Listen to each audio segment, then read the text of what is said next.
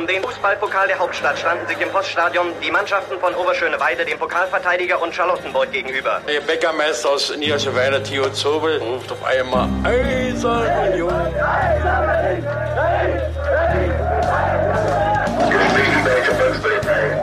Eine Bankbürgschaft aus Unions Lizenzunterlagen hatte sich als gefälscht herausgestellt. Union ist gerettet. Union ruft alle Berliner Fußballfans dazu auf, sich am Räumen des Stadions von Schnee und Eis zu beteiligen. Ein Jahr lang haben die Union Berlin-Fans an ihrem geliebten Stadion an der alten Försterei gebaut. Und jetzt ist die siebte Minute angebrochen und es gibt eine schöne Geste für die Nummer sieben. Doch die Unioner selbst werden gut beraten sein, auch in der Stunde der Euphorie niemals zu vergessen, was war, um so zu bleiben, wie sie sind. Herzlich willkommen zur neuen Ausgabe von Und niemals vergessen, unserem kleinen, aber sehr feinen Geschichtspodcast über den ersten FC Union Berlin und seine Vorgänger oder Nebenvereine. Und ich begrüße erstmal hier in der Sendung Daniel, hallo. Hallo. Mein Name ist Sebastian und das ist eben der Podcast, in dem Daniel oder ich ähm, abwechselnd alle drei Wochen uns eine Geschichte aus der Geschichte dieses ersten FC Union Berlin ja, erzählen. Und da gibt's wahnsinnig viel zu hören und vor allem zu erzählen. Und was, Daniel, habe ich dir denn letzte Woche, äh, das letzte Mal erzählt? Äh, Du hast mir vom sogenannten Schuhkrieg von Cottbus erzählt, äh, was vielleicht ein bisschen martialischer klingt, als es wirklich war, aber äh, was ein ganz gutes Beispiel dafür war, wie Fußball in der DDR manchmal so abgelaufen ist, vor allem wenn man Union war ähm, und äh, ja, wie Union 1981 in der Aufstiegsrunde äh, gegen Cottbus gespielt hat und es da allerlei äh, Shenanigans gab, wie man so sagt. Unregelmäßigkeiten. ja, also Beschiss, um es mal so zu sagen. Aber da können wir vielleicht auch später nochmal zu, äh, wie das halt vielleicht in anderen Spielen war. Das war halt, glaube ich, ein sehr gutes Beispiel, weil es ja auch eine Phase war, in der der erste FC Union Berlin so ein bisschen auf der Abschussliste des äh, Ministers für Stadtsicherheit äh, stand, aber dann doch nicht abgeschossen wurde. Auch nicht abgeschossen wurde in dem Fall Cottbus oder Union. Ne? Ja. Ich habe gerade schon gesagt, dass damals ja um äh, Aufstiegsrundenspiele ging. Und wie es der Zufall so will, äh, geht es darum heute auch, nämlich, Ich bin sehr gespannt. ja, nämlich um welche, die wir äh, auch schon mal erwähnt haben in dem Podcast hier und die äh, relativ weit vorne in der Erinnerung sind, wenn es um das Thema geht. Die Folge, in der wir die schon mal angesprochen haben, äh, war und niemals vergessen Folge 25 über Steffen Menze äh, und äh, seine Karriere bei Union und äh, den äh, das geflügelte Wort Menze ist schuld und das begründete sich damals auf das äh, Aufstiegsspiel gegen Osnabrück in äh, in Osnabrück das äh, das Rückspiel damals in der Saison 1999 2000 also äh, eine ganze Weile nach der Aufstiegsrunde äh, von der du letzte Woche erzählt hast äh, in der letzten Folge vielmehr. Und wie gesagt, wir haben da zwar schon mal ein bisschen über dieses Spiel gesprochen, aber es stellt sich raus, dass ähm, äh, über das Spiel vielleicht ja noch ein bisschen mehr zu sagen gibt, als nur, dass Steffen Menze damals einen Elfmeter verschossen hat.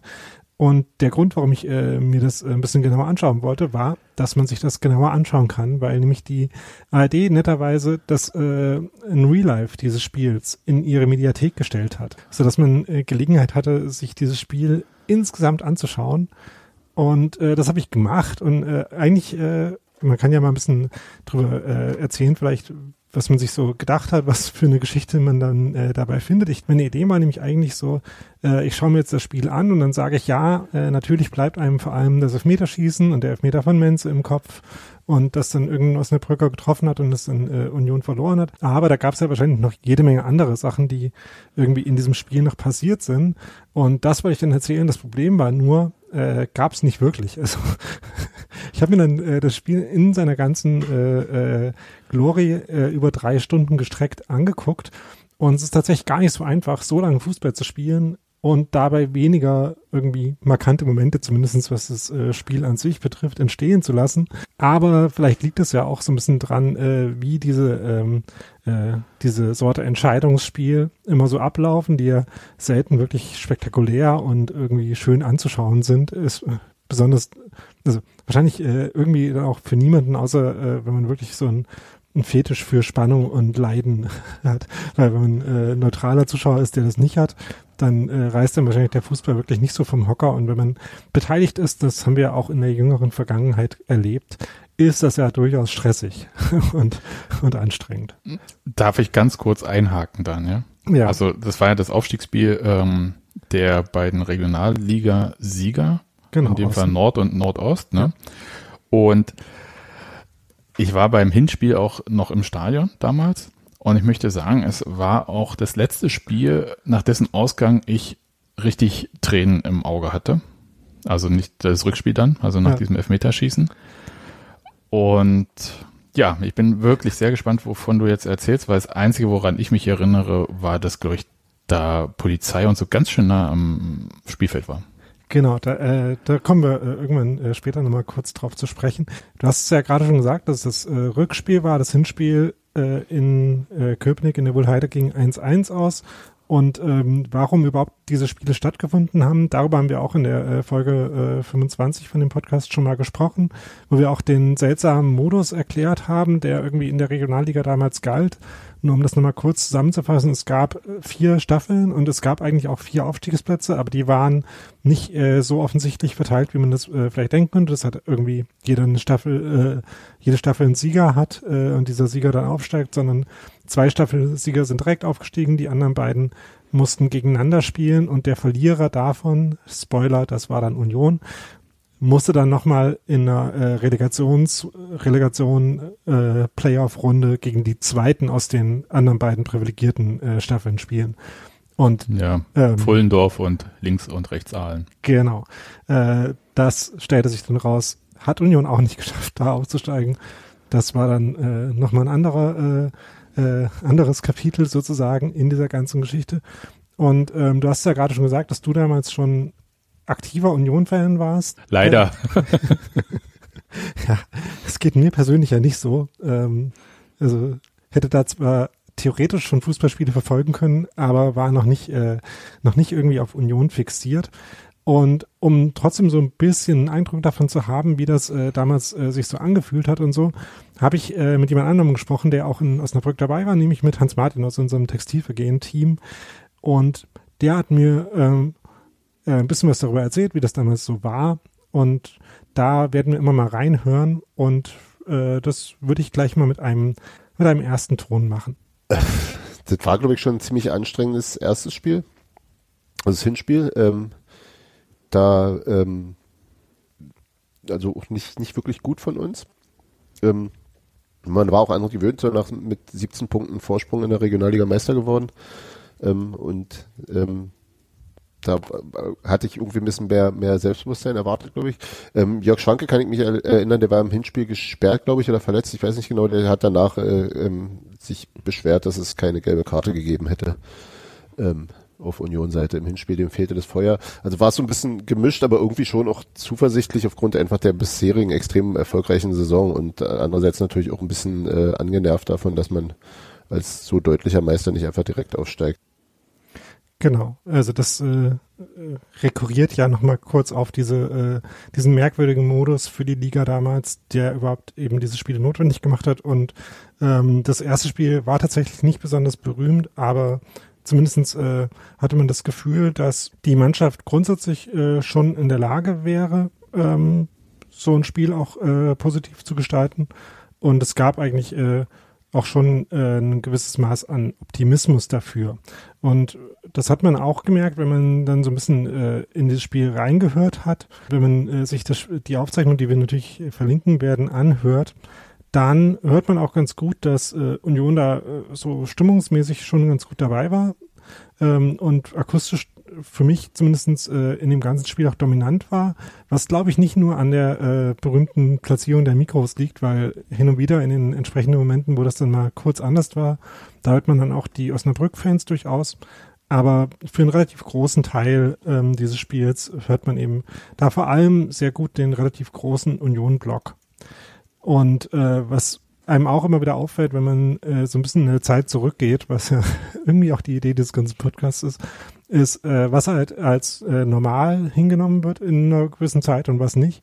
Und in dem äh, Fall war das zum Beispiel so, dass äh, die diversen Pyro-Elemente, die ja ähm, vorkamen in beiden Blöcken vor dem Spiel schon bei Toren nach dem Spiel, dass die ähm, nicht so waren, dass da irgendjemand was äh, kommentiert hätte zu, sondern äh, das war halt einfach so ähm, und war dann auch keiner weiteren Erwähnung wert, offenbar. Zumindest bei den Kommentierenden, äh, die da äh, tätig waren. Gerd Gottlob ist es übrigens. Vielleicht aber wichtig, äh, Daniel, zu erwähnen, ist ja, dass diese Spiele ja nicht in der äh, im ersten, wie das ja so schön heißt, also in der RD äh, übertragen wurden, sondern in den dritten Programm.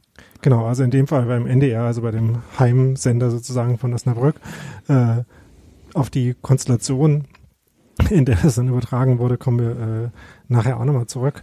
Was man äh, vielleicht so ein bisschen zur Einstimmung nochmal äh, machen kann, ist ja sich anzuschauen, äh, mit welcher Mannschaft Union eigentlich da so angetreten ist in diesem Spiel. Ähm, so, äh, ähm, man kann das ja äh, vielleicht einfach mal kurz durchgehen. Ähm, Im Tor stand äh, Kai Wehner, äh, in der Abwehr haben gespielt Persig, Hertel, Ernemann, dann äh, der schon erwähnte Jörg Schwanke war im überall im Mittelfeld zu finden. Äh, Zöfel und Nicol waren die Außenspieler im zentralen Mittelfeld, Okeke, Keulov und ähm, vorne im Sturm äh, nicht nur Steffen Menze, sondern auch Levente Boschik, äh, damals schockierende Personalie, weil der, glaube ich, wenn ich das richtig äh, gehört habe, tatsächlich sein, sein erstes Spiel in der Saison ausgerechnet eben in diesem Rückspiel äh, gemacht hat, wurde als äh, typische Vassiljev-Personalie ähm, damals vorgestellt. Äh, Georgi Vassiljev natürlich der Trainer von Union. Jetzt ist ja so ein bisschen die Frage, ne, also gerade wenn man so ein bisschen die, ähm, die Namen sich jetzt äh, vor Augen äh, äh, geführt hat oder vor Ohren, wie wurde eigentlich diese Mannschaft damals so gesehen, äh, mit der Union damals in das Spiel gegangen ist und äh, wie wurde die quasi eingeschätzt von den, äh, von den Fans auch? Und auch das habe ich Hans Martin gefragt. Können wir auch nochmal kurz reinhören. Also sagen wir mal, wie sie wirklich gespielt haben, kann ich, kann ich ja. was, also da war mein Blick auf Fußball, glaube ich, noch ein ganz anderer. Ähm, ich kann dir sagen, wen ich mochte, das ist, ja. das ist vielleicht das. Also ich weiß, dass Steffen Menzel einen ziemlich schweren Stand hatte bei den Fans. Ich glaube auch schon vorher und ich glaube auch bei mir. Ähm, da muss ich im Nachhinein viel Abbitte tun. Ich glaube, da der kam häufig zu schlecht weg ähm, die ganze äh, spätere Leidenszeit, also oder der ganze Sport, der später über ihm hereinbrach, der war ja, glaube ich, eher, der, der begründete sich ja dann mit dem, mit dem, äh, mit diesem Spiel. Ähm, der war aber dann, glaube ich, schon mit dann eher liebevoll. Ähm, Jens Hertel war ein ganz fantastischer Spieler, der äh, Libero damals noch, also Dreierkette, zentraler Mann in der Dreierkette, würde man heute wahrscheinlich sagen. Ähm, Christo Keulov, glaube ich, einer meiner All-Time-Favorite Unionsspieler, ein technisch starker, aber auch sehr, sehr, sehr äh, kampfkräftiger äh, bulgarischer Mittelfeldspieler. Jörg Schwanke war so ein, ja, der so, die für mich sehr, sehr doll die, die, das, das, die klischeehaften eisernen Tugenden äh, ähm, verkörpert hat. Ähm, Tom Persig, eine völlige Legende. Also so, das sind so die, die mir zunächst einfallen. Ronny Nicol eigentlich auch ein super Spieler. Es war schon, war schon auch eine coole Mannschaft. Genau. Und ähm, damit kann man ja vielleicht so ein bisschen, äh, also vielleicht der ein oder andere wird sich ja, äh, die ein oder andere vielleicht auch äh, dieses Spiel angucken, zumindest ein paar von den äh, drei Stunden oder ein paar Minuten davon. Aber wenn man dann äh, in das Spiel reingeht, dann entspricht das schon ungefähr ähm, dem, was Hans Martin äh, da gerade gesagt hat, wie er sich daran erinnert hat, äh, sowohl vom, von der Herangehensweise von äh, Union als auch von den Spielern her. Wir hatten ja vorhin schon gehört, dass Jörg Schwanke sich nach dem Hinspiel beschwert hatte, dass ruhig mal der ein oder andere aus einer Brücke durch die Luft hätte fliegen sollen. Und äh, zumindest diese Maßgabe setzt Union äh, dann auch schnell um und das mit den gelben Karten auch. Nämlich äh, gibt es dann in den ersten fünf Minuten schon äh, zwei gelbe Karten gegen Schwanke und gegen Hertel. ähm, aber da würde ich äh, gerne mal dazu sagen wollen, dass bei so, so Spielern wie Jörg Schwanke ähm, die Zweikampfstärke, die mit ihnen verbunden wird, ja gerne ähm, mal nur in Zweikampfhärte besteht und oft da nicht so viel ähm, anderes dabei ist bei ähnlichen Spielern.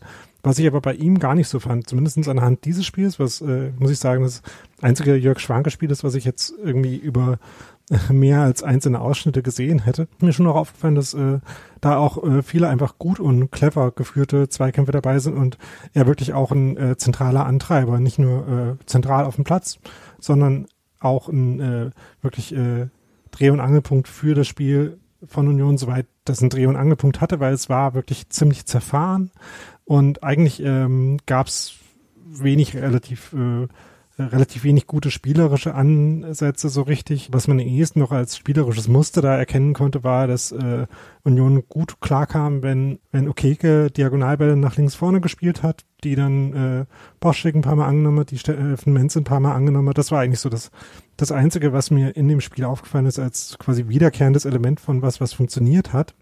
Aber ähm, wie gesagt, eine, einige von diesen Spielern, die Hans Martin äh, angesprochen hat gerade, haben eben individuell schon irgendwie gute Sachen gemacht.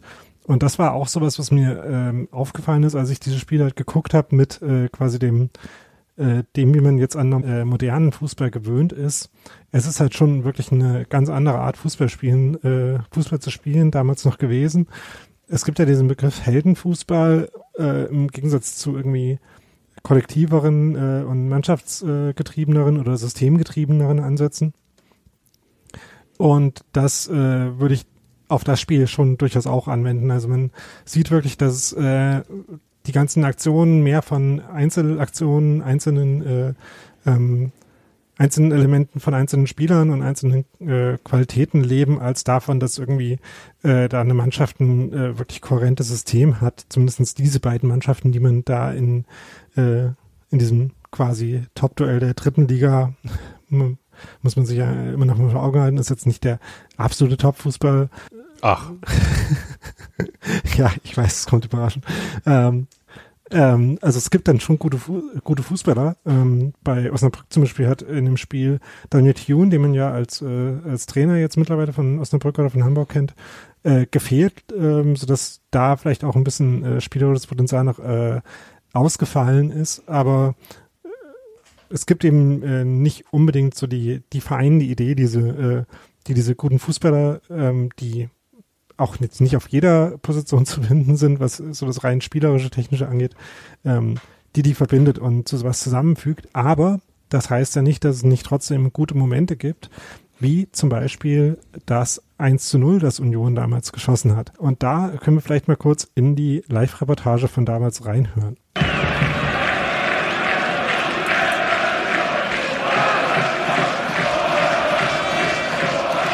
Erste gute Gelegenheit für die Berliner vor dem Tor von Uwe Brunn. Nicole, der Linksfuß oder Herr. Und da ist der Ball im Tor. 1 zu 0 die Führung für den ersten FC Union Berlin. War, wie gesagt, ein Freistoß von äh, Jens Hertel, den er in die Torwart-Ecke geschossen hat, halb hoch, also schon gut ausgeführt, äh, auch äh, clever gemacht von, äh, von Ernemann, Daniel Ernemann, der äh, vorher noch in der äh, Mauer stand und dann da weggegangen ist und damit die, äh, die Lücke in der Mauer aufgemacht hat.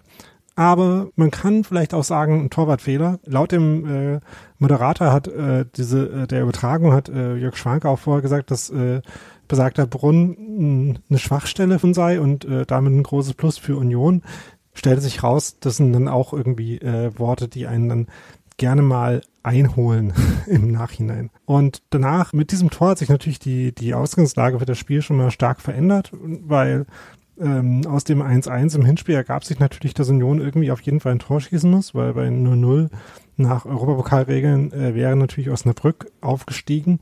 Aber mit dem 1-0 äh, liegt Union jetzt ähm, sogar vorne und ab da würde natürlich auch ein, auch ein Unentschieden reichen, ähm, abgesehen von äh, einem 1-1, bei dem es dann eventuell bleiben könnte und Verlängerung oder Elfmeterschießen gibt. Aber ab da hat Union zumindest was zu verteidigen und äh, Osnabrück müsste eigentlich erstmal kommen und wenn Union ein zweites Tor machen würde, wäre das auf jeden Fall dann äh, dank der Auswärtstorregeln ein großer Vorteil.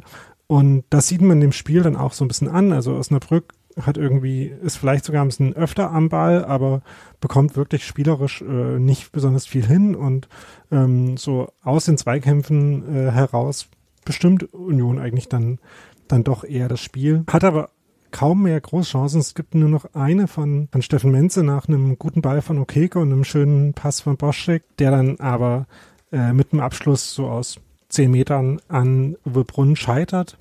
Und danach, äh, direkt danach springt noch äh, Risto Keulov in Befreiungsschlag und blockt den fast ins gegnerische Tor. Ähm, aber das war es dann eigentlich auch schon fast mit, äh, mit Torannäherung. Ähm, auch ein, ein zweiter Freistoß von Jens Hertel, der aus, äh, aus 35 Metern versucht, äh, ins Tor zu schießen, ähm, bringt dann irgendwie äh, keinen Erfolg. Auch, ne? Nicht, äh, nicht ganz unerwartet. Und so dreht sich dann so langsam das Spiel und Union ist zwar irgendwie immer noch äh, die bessere Mannschaft, aber äh, eine wirklich äh, stabile Kontrolle ähm, haben sie eben dann trotzdem nicht übers Spiel. Und äh, äh, Osnabrück hat dann ebenfalls mit einem Freistoß äh, aus mittlerer Distanz, äh, der nur ein paar Zentimeter vorbeigeht, nach einer halben Stunde die erste Chance. Und das ist so ein bisschen der Knackpunkt in dem Spiel. Und danach ähm, ist es wirklich ein relativ offener Abtausch von vielen Grätschen, vielen Fehlpässen, vielen langen Bällen, vielen Zweikämpfen, äh, vielen Freistößen. Ähm, so ein wirklicher Spielfluss kommt dann nicht auf. Aber trotzdem äh, hat zumindest der ähm, Kommentator noch das äh, Gefühl, dass Union da eigentlich ganz gut im Spiel ist und dann passiert aber das hier.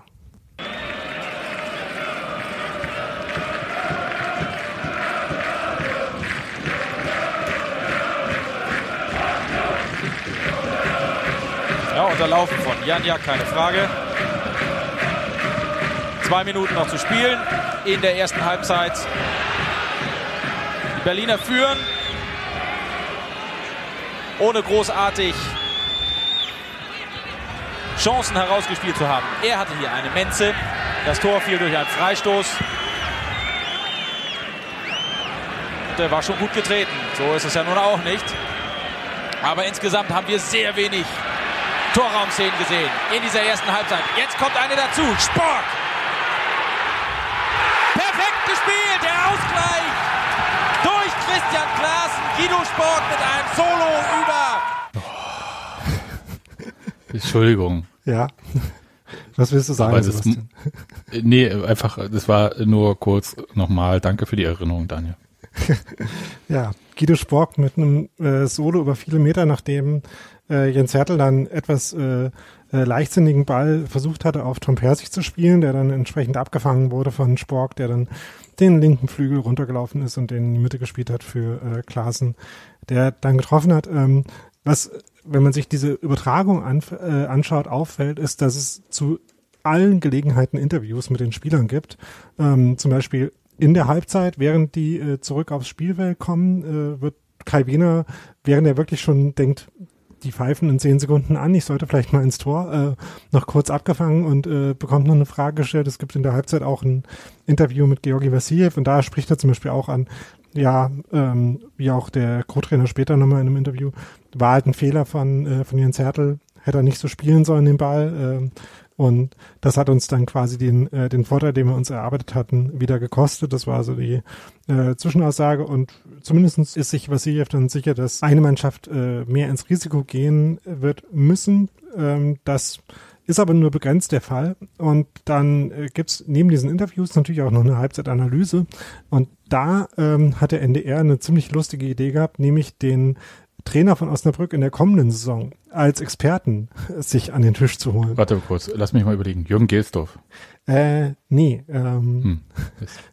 den, den Namen habe ich mir tatsächlich jetzt auch gerade nicht äh, notiert. Ich glaube äh, La Torca oder so. Äh, jedenfalls niemand, der dann irgendwie noch mit einer größeren Karriere aufgefallen ist, wie der, der Name richtig ist. Äh, schreiben wir natürlich auch in die Shownotes. Aber ist ja äh, zumindest eine ganz lustige Konstellation, dass da gerade ähm, eben seine zukünftige Mannschaft spielt und sich mit vor oder äh, auch schon äh, tatsächlich entscheidet, in welcher Liga er die dann trainieren Darf ich kurz wird. sagen, Daniel? Also Jürgen Gelsdorf hat von 2000 bis 2003 Osnabrück trainiert. Zumindest eine Chance, dass es vielleicht doch war. Ah, also dann, äh, also wie gesagt, weil ich mich jetzt für den äh, für den Osnabrücker Teil ja nicht äh, nicht vornehmlich interessiert habe, kann es natürlich auch sein, dass sich an den Plänen dann vielleicht über den Sommer dann nochmal was geändert hat. Äh, müssten wir, Ja, oder er kam halt später, als sie gemerkt haben, war doch nicht so ein guter Trainer. das ist auch möglich. Der Trainer, den ich meinte, ist Michael Lokowski, der dann auch Ah, den kennt man doch. Kennt man den? Also ich kenn, Ja. kannte den jedenfalls nicht. Ähm, Ja, der hat, glaube ich, sogar St. Pauli trainiert. Okay. Mir ist er nur mit einer sehr typischen 90er Jahre Frisur, äh, vielleicht auch schon 80er Jahre eher aufgefallen, als er da so an dem Tisch stand. Wenn man auf äh, die Manager-Geschichte, die Trainergeschichte von Osnabrück guckt, war er auch nur 2000 Trainer, also das äh, kann dann nicht so eine besonders lange ähm, Nee. äh, Aber er war zweimal bei St. sein. Pauli-Trainer. Ja. Wer Osnabrück in dem Spiel trainiert hat, war ein gewisser Lothar Ganz, der äh, früher auch Spieler bei Osnabrück war und eigentlich Geschäftsführer war, dann aber 2000 interimsmäßig das Traineramt übernehmen musste, nachdem die Mannschaft gegen Wolfgang Sitka quasi rebelliert hat. Wolfgang Sitka äh, quasi aus dem Amt da gedrängt hat. Und wie gesagt, das war dann auch nur ein, ein Interims, äh, äh, eine Interimslösung, äh, während die Lösung für nach der Sommerpause dann schon bereitstand in besagten Lokowski, der mir, wie gesagt, keinen bleibenden Eindruck hinterlassen hat. Wer aber äh, schon einen bleibenden Eindruck hinterlassen hat und wer auch immer noch eine erfolgreiche Trainerkarriere hat, ist Carsten Heine. Und äh, Carsten Heine war derjenige, der beim NDR als der für Union zuständige Experte da ähm, ja bereit stand und äh, was gesagt hat. Und ich fand es ganz äh, lustig, dass ich, äh, als ich Ihnen so sein Halbzeitfazit äh, hab sagen hören, mir einfach nur dachte, ja, genauso habe ich das Spiel auch gesehen. Und äh, weil er das so schön auf den Punkt gebracht hat, hören wir uns auch das nochmal an. Bis auf das Gegentor eben können Sie eigentlich zufrieden sein mit der Union-Mannschaft in der ersten Halbzeit, oder?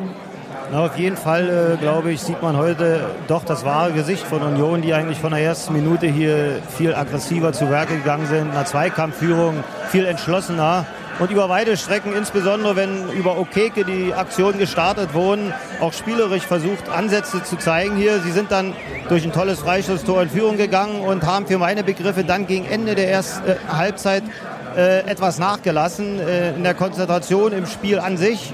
Und äh, für mich war eigentlich der Ausgleich fast folgerichtig. Sie sagen selbst, eine ganz andere Mannschaft von Union heute. Liegt es auch daran, an diesen drei Umstellungen, die der Trainer ja vorgenommen hat? Er hat ja ganz schön umgekrempelt. Sicherlich liegt es auch daran, aber äh, das Sonntagsspiel war eigentlich nicht äh, das Spiel von Union. Äh, sie, sie zeigen es heute, dass sie auch auswärts sich nicht verstecken, dass sie hier viel selbstbewusster auftreten als zu Hause. Und man merkt es ja selbst an den Fans, die hier heute viel lautstärker zu hören sind als in der Wuhlheide am Sonntag. Äh, da hatte ich jetzt natürlich den Vergleich nicht, aber zumindestens der Auftritt in Osnabrück war durchaus akustisch interessant, äh, imposant, wollte ich sagen. Interessant war ein bisschen, ähm, was dann dabei äh, so an Anführungsrufen zu hören war. Nämlich einerseits viele Sachen, die man äh, auch von heute noch kennt und wo ich äh, eher vielleicht so ein bisschen, als jemand, der eben noch nicht seit äh, 85 Jahren zur Union geht, äh, ein bisschen überrascht war, dass die äh, in derselben Form damals schon vorkamen. Ähm, so die ein oder andere Schalala-Version. Das und alle bei ähm, beim ersten FC Union Berlin äh, gab es damals irgendwie noch nicht. Jedenfalls hat man es, äh, haben es nicht genug Leute mitgemacht, dass man es gehört hätte, während man die Gesänge insgesamt schon ganz gut verstanden hat. Und was ich dann äh, noch interessant fand, waren so ein paar Sachen, die damals noch gerufen wurden und gesungen, die äh, später nicht so äh, mehr etabliert waren äh, und die ich aus meiner Zeit bei Union nicht kenne. Nämlich einerseits äh, Rufe von Ost, Ost, Ost-Berlin. Ich weiß nicht, wann das aufgehört hat. War damals jedenfalls noch äh, in einigen Phasen in dem Spiel zu merken, was vielleicht auch dazu äh, beigetragen haben könnte, dass der ähm, Präsident von äh, Osnabrück dann nach dem Spiel Union eine gute Heimreise nach Ostberlin gewünscht hat, wo er dann von den äh, Vertretern von Union darauf hingewiesen wurde, dass Ostberlin in der Form nicht mehr gibt, sondern man schon irgendwie nach Berlin insgesamt äh, zurückfährt.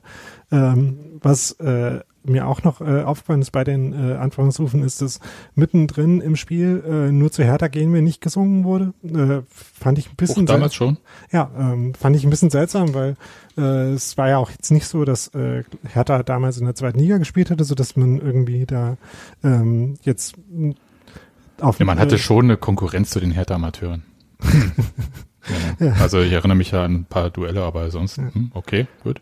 Also äh, irgendwie äh, Derbys mit der ersten Mannschaft von Hertha standen da jetzt nicht äh, nicht im Raum. Deswegen fand ich das ganz bemerkenswert.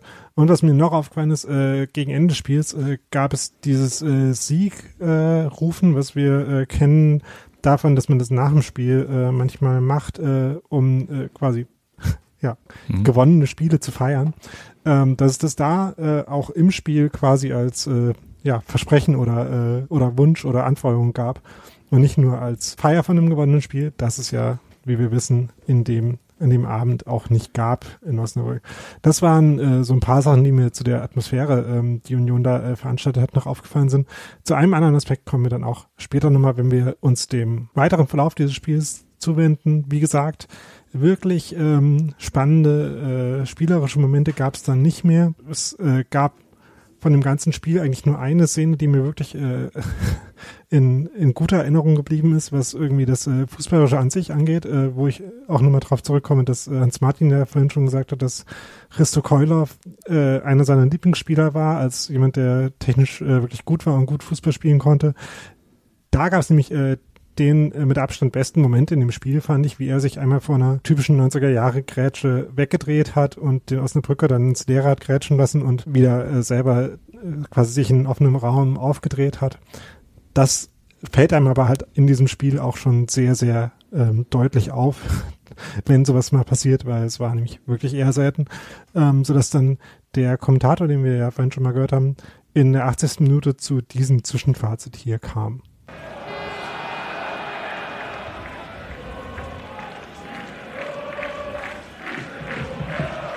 Das Spiel ist schwach, aber das Spiel ist spannend. 1 zu 1 im Rückspiel des Duells um den Aufstieg in die zweite Liga zwischen dem Meister der Regionalliga Nordost und dem Meister der Regionalliga Nord.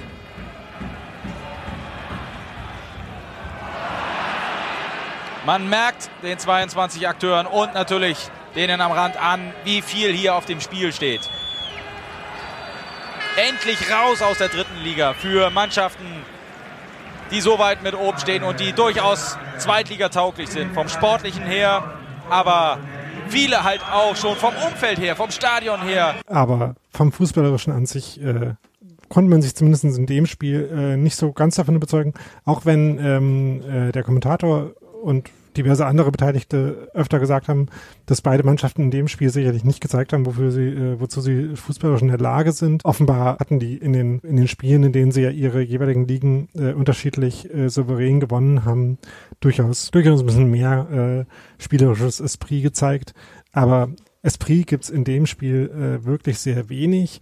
Ähm, es gibt dann noch ein paar interessante Szenen, aber die eine ist, dass äh, nach 83 Minuten, kurz nachdem äh, dieses Zwischenfazit hier gezogen wurde, Jörg Schwanke ausgewechselt werden muss, weil nämlich ein Osnabrücker äh, Risto Keulhoff über den Haufen läuft und dann selber in Stolpern kommt und in Schwanke fällt, ihn am Schienbein trifft, sodass äh, seine Verletzung, wegen der er äh, das Hinspiel schon verpasst hat, wieder äh, aufreißt und er dann ausgewechselt werden muss. Er äh, wird dann auf den Trage gesetzt und wird vom Feld getragen. Und das ist noch ein Moment, der zumindest Hans Martin, äh, wie er mir erzählt hat, äh, sehr in Erinnerung geblieben ist, wie äh, Jörg Schwanke dann dem Auswärtsblock äh, noch äh, eine Daumen hoch Geste ähm, entgegenbringt und irgendwie noch Zuversicht ausstrahlt, äh, aber eben dann selber nicht mehr eingreifen kann in der Verlängerung und äh, im Elfmeterschießen. Äh, dann gibt's noch eine Szene, wo ein Osnabrücker Zuschauer einen Treffer landet, indem er Michael Zechner, äh, der zwischendurch eingewechselt wurde, einen Ball zurückwirft, der ins Ausgegangen ist und Zechner dabei am Kopf trifft, was äh, für große äh, Heiterkeit äh, im ganzen Stadion sorgt. Und eine äh, ganz interessante Szene ähm, ist, dass äh, bei derselben Szene ein Fotograf, der irgendwie nah am Spielfeld saß und der ein Union-Trikot trägt. Äh, dieser Fotograf wird dann noch aus dem Innenraum geschickt.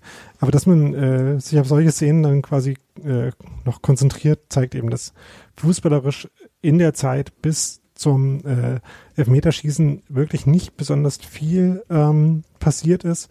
Es gibt aber noch eine Aufregerszene, äh, nämlich äh, bekommt Daniel Ernemann eine gelb-rote Karte in der 113 Minute, also wir sind dann schon in der in der äh, Verlängerung für ein Foul, wie es halt auch sehr typisch für diese Zeit ist und wie man es heute, glaube ich, echt, wenn man nicht gerade der Wolfsburg-Spieler der ist, der da neulich mit aufgefallen ist, echt nicht mehr so oft sieht. Äh, also wirklich ein heftiges, eingesprungenes Foul, wofür er dann seine zweite gelbe Karte bekommt.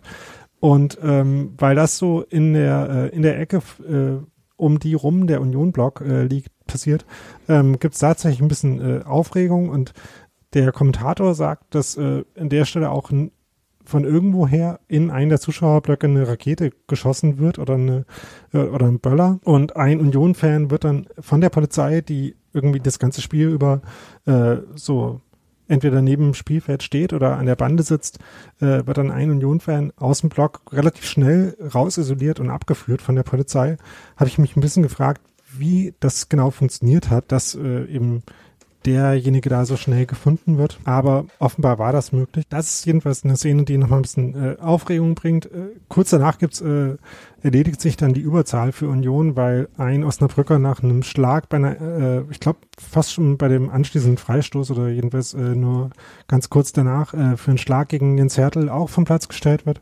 Aber es gibt eben wirklich äh, ganz wenig Fußball. Und wenn man sich jetzt denkt, irgendwie äh, Raketen in Block geschossen, das klingt ja nach relativ ähm, aufgeheizter und äh, animoser Stimmung. War das auch was, wonach ich Hans Martin gefragt habe? Und er hat da eigentlich ein bisschen andere Erinnerungen. Ich, ich stand da so ein bisschen, also der Gästeblock war ähm, von Spielfeldseite geschaut auf der rechten Seite der Hintertortribüne und ich stand sozusagen eher mittig, wo es sich dann langsam in Richtung neutraler Bereich oder Heimfanbereich ging und äh, neben mir standen noch, also irgendwie kamen wir ins Gespräch mit Osnabrückern, die neben uns standen, mit denen haben wir das Spiel dann noch zu Ende geguckt. Und da war, glaube ich, bei allen so, oder bei ganz vielen zumindest so die grundsätzliche Stimmung, ach so eine Scheiße, eigentlich hättet ihr es genauso verdient, ohne Mist. Ich meine, zwei Spiele, wir haben, also wir braucht, am Ende brauchten wir zehn Schützen auf jeder Seite, damit endlich ausgekugelt wird, welcher von den Meistern, beiden Meistern aufsteigen darf. Und ja. die hatten eben genauso das Gefühl, dass es, dass es total äh, ungerecht und irrsinnig ist, dass, dass es da keinen direkten Aufstieg gibt. Und da gab es, glaube ich, viel, das ist natürlich relativ wohlfeil, wenn du, wenn du es gerade geschafft hast, mhm. aber da war viel so auch, ja, so ein Mitgefühl oder ähm, ja, Solidarisierung ist vielleicht ein bisschen zu hoch gegriffen, aber durchaus äh, ein, ein gemeinsames Verständnis für die Beschissenheit der Dinge sozusagen. Ähm, und sie sind halt durchgekommen, aber eben auch wirklich knapper geht's ja nun kaum und äh, wir eben nicht und uns einte äh, das Unverständnis über diese Aufstiegsregelung. Das war, das war irgendwie für mich durchaus, und deswegen ist tatsächlich diese, diese Auswärtsfahrt für mich immer noch eher positiv besetzt, auch wenn das Ergebnis natürlich äh, äh eher doof war, aber ich fand die Stimmung da eigentlich meistenteils irgendwie sehr angenehm und denke, tatsächlich habe ich seitdem auch irgendwie Sympathie für den VfL Osnabrück und freue mich, wenn die in die zweite Liga aufsteigen oder sowas. Also das ist so und fahre da auch weiterhin gern hin. Das Stadion ist eigentlich auch ganz hübsch. Aber beim Sportlichen äh, kann es natürlich nicht so schiedlich friedlich ausgehen, sondern nach ganz wenig Fußball eben in der Verlängerung kommt es dann zu diesem Elfmeterschießen, wo der erste Schütze äh, von Osnabrück gleich mal so schießt, dass äh, man den vielleicht schon halten könnte, aber ähm, Calvino das nicht schafft und wo Michael Zechner gleich den ersten Elfmeter von Union verschießt so dass äh, Osnabrück dann äh, sofort erstmal eigentlich äh, im Vorteil ist. Aber da es plötzlich dann trotzdem noch wendet, nämlich äh, gelingt es dann zwar den äh, kommenden Osnabrück-Schützen eigentlich ziemlich sicher, äh, ihre Elfmeter zu verwandeln. Für Union treffen Balczarek und Seites eigentlich auch relativ sicher. Auch äh, Ronny Nicol schießt seinen Elfmeter ruhig und äh, überlegt ins Tor. Aber dann äh, Janjak, der äh, Stürmer von, äh, von Osnabrück, der trifft den Pfosten und Christo Keulov äh, mit einem sehr, sehr glücklichen Elfmeter, der irgendwie ähm, sehr schlecht geschossen eigentlich ist und ganz glücklich unter dem äh, Torwart von äh, Osnabrück durchrutscht. Also wenn man den Elfmeter äh, sieht, denkt man jetzt noch nicht, dass, äh, dass Uwe Brunn gleich zum Helden dieses Elfmeterschießens werden wird. Aber dann passiert eben das hier. Diese Brüder spielen ihre Elfmeter, schießen ihre Elfmeter so, wie sie sich es vorstellen.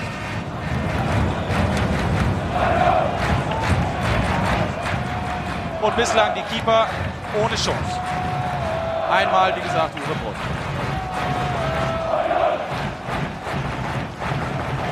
Uwe Hartenberger.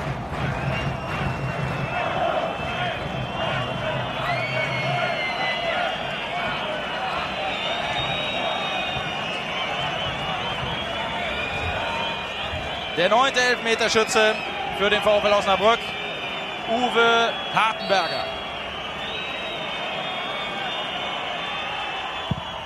Gehalten! Kai Wiener hält den Elfmeter von Uwe Hartenberger.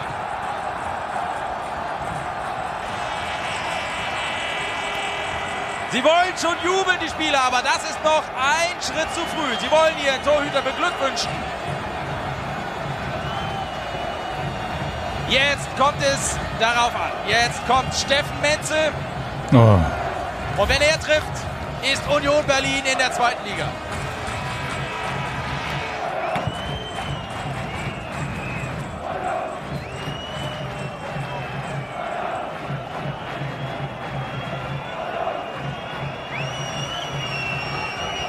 Steffen Menzel, 13 Tore in der Regionalliga. Ist das hier sein wichtigstes?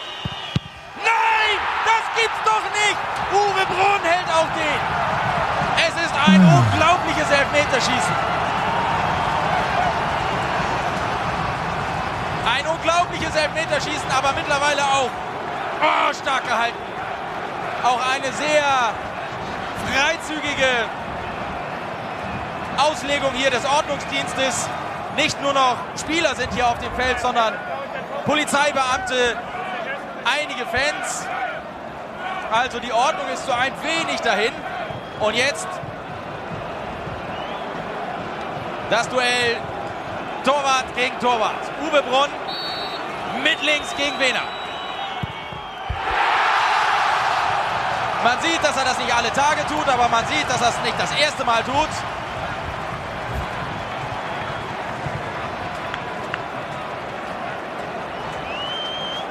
Der zehnte Schütze bringt den VfL Osnabrück mit 9 zu 8 in Führung. Und jetzt geht es andersrum. Wiener gegen Brunn. Ist das verrückt hier? Gehalten! Osnabrück ist in der zweiten Liga. Union Berlin muss noch in die Relegation. Was für ein Jubel. Uwe Brunn. Ja, Uwe Brunn. Hm. Nachdem das Spiel für ihn äh, denkbar schlecht begonnen hatte, äh, ist er dann am Ende tatsächlich nicht nur der, der den Elfmeter von äh, Wiener, der sehr zentral geschossen ist, der wirklich nicht so gut kommt, äh, hält, sondern auch derjenige, der eigentlich auch mit einem äh, ziemlich schlechten Schuss, so rein technisch gesehen. Also der Reporter sagt ja, ähm, man sieht, dass er das nicht alle Tage tut, aber äh, auch nicht das erste Mal. Da habe ich mich gefragt, was er damit meint. Also gegen den Fußball treten oder oder den. Äh, halt, oh Gott, das waren wirklich noch andere Zeiten, Daniel. Ja, das, das ist wirklich äh, unverkennbar. Äh, auch die, die Nervosität, die in jedem Moment, wo der äh, Torwart irgendwie mal äh, mit dem Fuß an den Ball kommt, zu spüren ist. Äh, Uwe Brunn hat sich äh, offenbar in der Presse auch beschwert darüber, dass er von den Unionern unter Druck gesetzt wurde im Hinspiel. Das äh, hat ihm nicht gefallen. Ich weiß nicht, ob er da irgendwie ähm, so äh, bedrängt werden im eigentlichen Sinne oder tatsächlich eher so ein bisschen Anflüge von Pressing, die man in ein paar Situationen äh, irgendwie schon mal gesehen hat, äh, wenn auch ziemlich individuell von Boschek und von Menze oder nur von den beiden und sehr getrennt vom Rest der Mannschaft. Ähm, aber das meinte, aber am Ende ist, sind das wirklich nicht die entscheidenden Faktoren in dem Spiel. Nein, der entscheidende Faktor ist einfach, dass Steffen Menzer diesen Elfer nicht reingemacht hat und damit Union auf jeden Fall ähm, das Heimspielrecht im DFB-Pokal in der nächsten Saison gesichert. Das ist ja die Quintessenz. Ja, denn Union steigt eben nicht auf. Äh, Hans Martin hat mir eben gehört, dass er gesagt hat, dass das Spiel in Osnabrück noch gar nicht so ganz so niederschmetternd war, äh, wie du es, glaube ich, auch in Erinnerung hattest, sondern dass es eben dann noch das äh, mit Aalen gab und äh, wie äh, dann so, mit welchem Gefühl man dahin gegangen ist, hat er mir auch noch erzählt. Das ähm, für mich ja viel, viel traumatischere Spiel war ja das dann, weiß nicht, glaube ich, eine Woche später oder zehn Tage später in, in Aalen, also bei dieser Trostrunde, Ja. ähm, wo es dann endgültig vergeigt wurde und unentschieden gereicht hätte, war wirklich eine meiner schlimmsten Auswärtsfahrten ever. Grauenvoller Gästeblock, schlimme Stadt, alles schrecklich. Und da auf der Rückfahrt waren wir, glaube ich, alle extrem niedergeschlagen. Und, Und Darf ich kurz was sagen? Da, da, da, hat, da hat er natürlich das äh, Heimspiel gegen Pfullendorf ähm, komplett über, ist er übergangen, das Union ja gewonnen hatte. 3 zu 1. Und ich, ja, ich erinnere mich noch an das äh, Programm von damals. Da war so ein Wikinger-Schiff äh, drauf. Vorne. Ja. Ja, aber zu dem Spiel in Aalen, äh, also ich meine, das die ganze Folge jetzt war ja schon so ein bisschen äh, ein Aufarbeiten von einer schwierigen Episode, aber Mhm. äh, dazu dieses Spiel in Aalen mir auch nochmal anzugucken und darüber noch leider länger zu sprechen, das äh, würde äh, selbst ich jetzt nicht machen wollen. Nee, machen wir nicht. Ich glaube, Union hat geführt und dann 2-1 verloren. Ich kann dir sagen, ich war zum, ich war zum damaligen Zeitpunkt ähm, schon nicht mehr in Deutschland, sondern äh, wollte zur Europameisterschaft in die Niederlande und habe dort an irgendeinem Kiosk bei der Bild in irgendwie so fünf Zeilen Nachricht äh, von diesem Ergebnis gehört. Hab ja noch nicht so viel mit Internet damals. Ja, und äh, fünf Zeilen ist, glaube ich, irgendwie dann auch alles, was dieses Spiel verdient, während das in Osnabrück zumindest noch ein paar Geschichten hatten. Und äh, eine Geschichte, die äh, aus diesem Elfmeterschießen noch stammt und die äh, äh, vielleicht dazu beigetragen hat, dass du vorhin so gestöhnt hast, als äh, der Name Guido Spork erwähnt wurde. Die habe ich vorhin noch vergessen, als ich äh, das sagen wollte, nämlich nachdem Spork seinen Elfmeter getroffen hat, der der vorletzte von, von Osnabrück, die nicht äh, der Torwart waren, war, äh, da gab es nämlich noch eine Konfrontation mit den äh, Union-Fans äh, zwischen Guido Spork und dem Block, der eben äh, derjenige war, der direkt hinter dem Tor war. Also äh, ist ja auch eine ganz interessante Entscheidung, dass man dieses Tor, äh, dieses Elfmeterschießen auf den Auswärtsblock quasi gemacht hat, äh, vor dem Auswärtsblock. Und ähm, da kam es offenbar auch dazu, dass äh, ähm, Guido Spork dem Union-Fans einen Stinkefinger gezeigt hat, was man in der Aufzeichnung Passt nicht so sieht. zu Guido Spork. Ja. Ja. ähm, was aber äh, logischerweise alle, die da waren, gesehen haben und was auch äh, nicht in Zweifel steht. Und äh, Jahre später äh, ist ja dann Guido Spork zur Union gewechselt ähm, und es hat trotzdem irgendwie noch sein, äh, sein äh, Verhältnis zu den Fans belastet. Glaubt man gar nicht, aber war so. Und ähm, es gibt einen äh, ganz lustigen Artikel aus der Berliner Zeitung von 2007, als ähm, eben äh, Spork dann zur Union kam, wo steht, das Elver-Drama von Osnabrück verfolgt Spork bis heute als Überschrift. Also würde sagen, es hat Union irgendwie mehr verfolgt als Guido Spork vermutlich. Und ähm, wo äh, dann ein äh, Paragraph in diesem Artikel ist, dann zeigt Guido menschliche Größe und ringt sich zu einer Entschuldigung durch. Ich möchte jene Union-Fans, äh, die mir das immer noch übel nehmen, ehrlich um Verzeihung bitten. Das war nicht korrekt, aber es waren viele Emotionen im Spiel. Unsere Nerven waren zum Zerreißen gespannt. Das klingt aber schon eher, auch wenn da die BZ von menschlicher Größe spricht, klingt für mich eher so nach einer äh, Non-Apology, Apology, also äh, eher sich dafür entschuldigen, dass man, äh, dass die anderen einem das übel nehmen und nicht dafür, dass man das gemacht hat. Und ich kann Guido Spork auch nicht ganz abnehmen, wenn er sagt, dass ihn das wirklich noch in der Form verfolgt, dass manchmal schlafe ich schlecht, habe regelrechte Albträume. Guido Spork? also vielleicht hat er Albträume, aber ich glaube, es würde mich ein bisschen wundern, wenn die wirklich äh, von dieser Episode stammen oder handeln würden. Okay. Wir kommen ja dann irgendwann vielleicht nochmal im Laufe dieses Podcastes, also ähm, gibt es ja noch viele äh, Episoden und Geschichten aus der Geschichte von Union zu einer zu einem Tankstellenbesuch von Guido Spork und äh, da können wir ja vielleicht ein bisschen mehr äh, über ihn erzählen. Ich sag nur so viel, gehört zu der Kategorie Spieler, bei der man froh ist, wenn er in der eigenen Mannschaft ist und nicht beim Gegner. Ja, das galt auf jeden Fall auch für dieses Spiel. Und damit würde ich auch die Geschichte dieses wieder mal verpassten Aufstiegs in diesen 90ern, äh, 2000ern äh, beenden. Wie gesagt, es hat ja dann doch ein Jahr später geklappt, auch wenn man das äh, in dem Moment vielleicht nicht geschafft, äh, nicht geglaubt hätte, dass das dann so schnell geht. Aber das hat Union eben dann ganz gut hingekriegt, äh, trotz einiger Abgänge. Zum Beispiel ist Jörg Schwanke zu LR Aalen gewechselt, die dann ja der Gegner in der Relegation waren. Mhm. Trotzdem hat Union es eben geschafft, eine Mannschaft äh, zusammenzustellen, die dann im folgenden Jahr ja eine der äh, besten Saisons der Vereinsgeschichte gespielt hat. Und vor allem diesen wirklich bescheuerten Mythos von den Unaufsteigbaren, der ja auch mit diesem Relegationsspiel und diese ähm, Kulmination in diesem wirklich absurden Elfmeterschießen ja nochmal so einen Höhepunkt hatte, dann endlich auch beseitigt hat. Also damit, also mit der Folgesaison wurde das unaufsteigbar absolut beerdigt, kam nie wieder vor und bin auch ehrlich gesagt unfassbar froh, dass das so ist. Hätte noch eine kurze Anekdote hinten raus. Es ist ja nicht nur aus unserem Podcast-Team Heinz Martin in Osnabrück gewesen, sondern auch Gero. Aber Gero war damals nicht beim Spiel, ähm, als Union in Osnabrück spielte. Ja. Genauso Gut. wie er auch lange nicht im Podcast war. Ne? Äh, Ja, aber das ist eine andere Geschichte. Dann wollen wir zum äh, Feedback-Hinweisblock kommen. Wenn ihr Feedback habt zu diesem Podcast, dann könnt ihr natürlich Kommentare schreiben unter die Episode oder ihr geht auf ähm, Twitter und schreibt an unv-podcast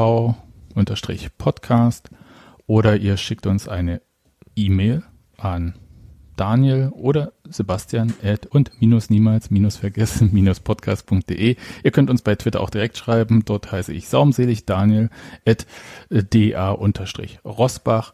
Und wenn ihr Hinweise habt, äh, da freue ich mich immer sehr, Daniel, du dich sicher auch, äh, dann bitte äh, direkt an uns und nicht irgendwie an so die äh, an den Account, den alle lesen können, damit das auch eine Überraschung für die andere Person bleibt. Und ich muss mal sagen, ich habe so einen Hinweis bekommen, den unbedingt machen möchte. Äh, kann jetzt kurz sagen, dass das erstmal noch nicht so ist, weil die äh, das Zeitschriftenarchiv für die Berliner Zeitungen und Zeitschriften immer noch geschlossen ist, pandemiebedingt. Und ähm, deswegen muss ich da mal einmal Aufschub, weil da muss ich unbedingt hin für diese eine Geschichte, weil da gab es noch einen Pionierauftrag für mich, äh, äh, den ich da zu erledigen habe. Und den wollte ich auch erledigen. Deswegen, äh, vielleicht äh, dann in acht oder neun Wochen. Irgendwann äh, danach gibt's dann halt die Episode, die ich eigentlich für das nächste Mal schon versprochen hatte. Ja, ich bin in jedem Fall gespannt, was dann dabei rauskommt und äh, ja, möchte das einmal streichen. Hinweise sind immer sehr herzlich willkommen. Und auch äh, wenn ihr äh, irgendwelche interessanten Materialien habt, äh, irgendwie alte Dokumente oder so, ähm, wo ihr denkt, könnte man vielleicht Geschichten draus spinnen oder die mit Geschichten verbinden, dann freuen wir uns da immer über Hinweise. Genau. Und ansonsten natürlich, was man immer so sagt, ne, bewertet unseren Podcast, wo ihr ihn bewerten könnt, äh, empfehlt ihn anderen Unionerinnen und Unionern zum Anhören, freuen wir uns auch drüber und äh, wirklich äh, schreibt uns. Äh, da freuen wir uns auch.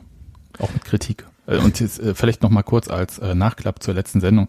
Ich habe nichts gegen Frankfurt oder. ja, sagst du jetzt. Naja, ähm, das war jetzt eine bessere Entschuldigung als die von Guido Spork. das, das gebe ich dir. Äh, das, äh, ich werde demnächst einfach auch nach Frankfurt oder fahren. Und dann mache ich Fotos von und dann werdet ihr sehen, dass ich auch in dieser Stadt mich ganz normal aufhalten kann, wie ich in mich in anderen Städten aufhalten kann. Ja. Äh, zum Beispiel Aalen oder so. Da war ich nie, zum Glück. Ich war nur in Aalen mit AA, nicht mit AH. Ganz wichtig. Gut. Dann würde ich sagen. Sind wir, glaube ich, wirklich am Ende angekommen. Genau. Dann und bis zum nächsten Mal und vielen Dank. Ciao. Doch die Unioner selbst werden gut beraten sein, auch in der Stunde der Euphorie niemals zu vergessen, was war, um so zu bleiben, wie sie sind.